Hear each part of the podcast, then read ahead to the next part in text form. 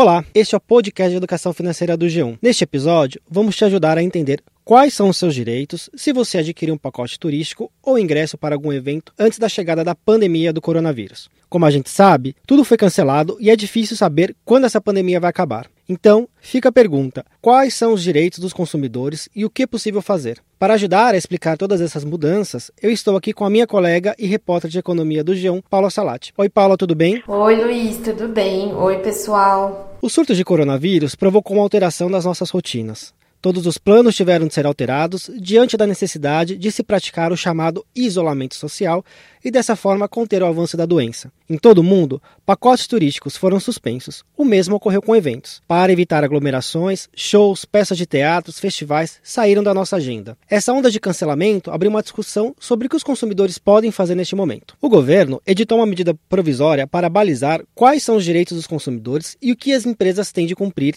e oferecer. A MP foi editada no começo de abril e altera as regras de pedidos de cancelamento dos consumidores. A medida provisória dispensou as empresas dos setores de turismo e cultura de fazer o reembolso imediato. Ou seja, se você fez qualquer compra, não necessariamente terá o dinheiro de volta. A mudança foi bastante grande. Antes dessa MP, o Instituto Brasileiro de Defesa do Consumidor, o IDEC, entendia que os consumidores poderiam pedir o cancelamento sem o pagamento da multa rescisória. Pois é, Luiz. Segundo o IDEC, o Código de Defesa do Consumidor permitiu o cancelamento nos casos em que houvesse risco de saúde ou risco de segurança. A questão é que o código traz orientações mais abrangentes e não entra na especificidade de cada setor. Com a medida provisória, o governo colocou regras para os setores de evento e turismo. E aqui a gente está falando, por exemplo, de agências, transportadoras turísticas, parques temáticos, cinema e teatro, por exemplo. Depois da MP, essas empresas podem remarcar os serviços que foram contratados e disponibilizar o crédito para uso ou desconto no caso de uma nova compra. Mas é importante lembrar que a empresa só vai precisar ressarcir o cliente se ela não oferecer nenhuma opção para o consumidor. A MP traz um ponto importante. O prazo para uma remarcação de hospedagem ou de um evento é de até um ano após o fim da situação de calamidade pública. Aqui, só vamos voltar um pouco e explicar esse decreto.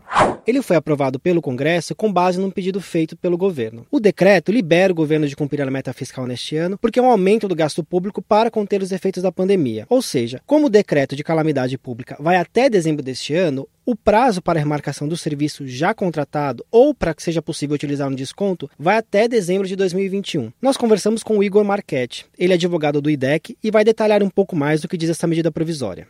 Surgiu a medida provisória e ela menciona que o consumidor só terá direito ao cancelamento sem pagamento de multa se é, ele aguardar a disponibilidade desse crédito, né, por parte do, da, da empresa do evento e se ele aceitar também ou a disponibilidade de crédito ou a remarcação no prazo de 12 meses após o fim da pandemia.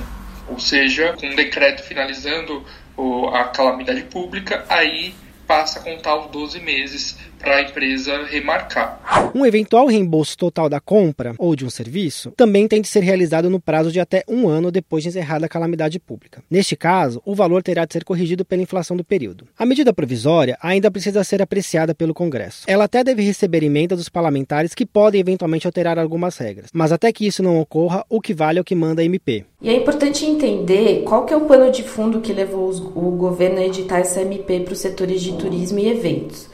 Com isolamento, as pessoas não podem viajar e nem a eventos.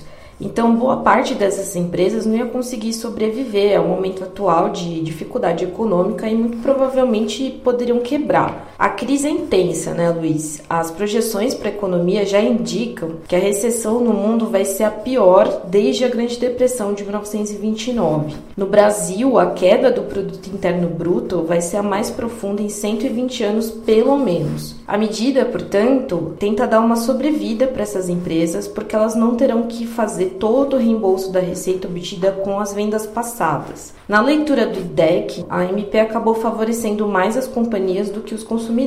O Igor do IDEC, por exemplo, diz que deveria ter sido proposta uma relativização das regras, também por parte de quem fez a compra. Segundo ele, o que passou a vigorar acabou restringindo o direito dos consumidores. Vamos ouvir novamente o que Igor tem a falar sobre a medida provisória nós entendemos que algumas medidas deveriam ser tomadas né, por conta da crise, por conta do, de afetar a economia, setores né, econômicos poderiam ser prejudicados, mas é, nós consideramos que as medidas que estão vindo não são, em geral, elas não são benéficas para os consumidores.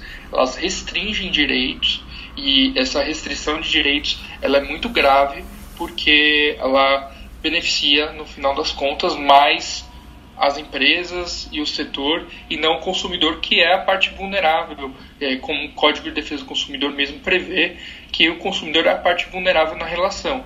Já como ponto positivo, o especialista do IDEC destaca a sazonalidade imposta pela medida provisória. Isso quer dizer que não haverá custo extra para o consumidor no momento em que ele puder aproveitar o serviço comprado quando toda essa crise passar. E isso é muito importante, sobretudo para pacotes turísticos que costumam oscilar de preço ao longo de um ano. Vamos ouvir mais uma vez o que diz o especialista do IDEC. A medida provisória ela prevê que é, tem que observar mesmo essa remarcação, ela tem que observar a sazonalidade. Então, esse é um ponto talvez positivo da MP, porque ela prevê essa sazonalidade, ou seja, o consumidor não vai arcar com custos é, fora daquele período, né? Assim, o custo vai ser o mesmo que ele está tendo hoje, vai ser o custo do daqui a 12 meses tem que observar essa regra para não ter distorções. Pessoal, é isso. Nós ficamos por aqui. A gente espera mais uma vez que essas dicas tenham sido úteis para vocês. Até um próximo programa. Tchau, pessoal. Tchau, pessoal. Até a próxima.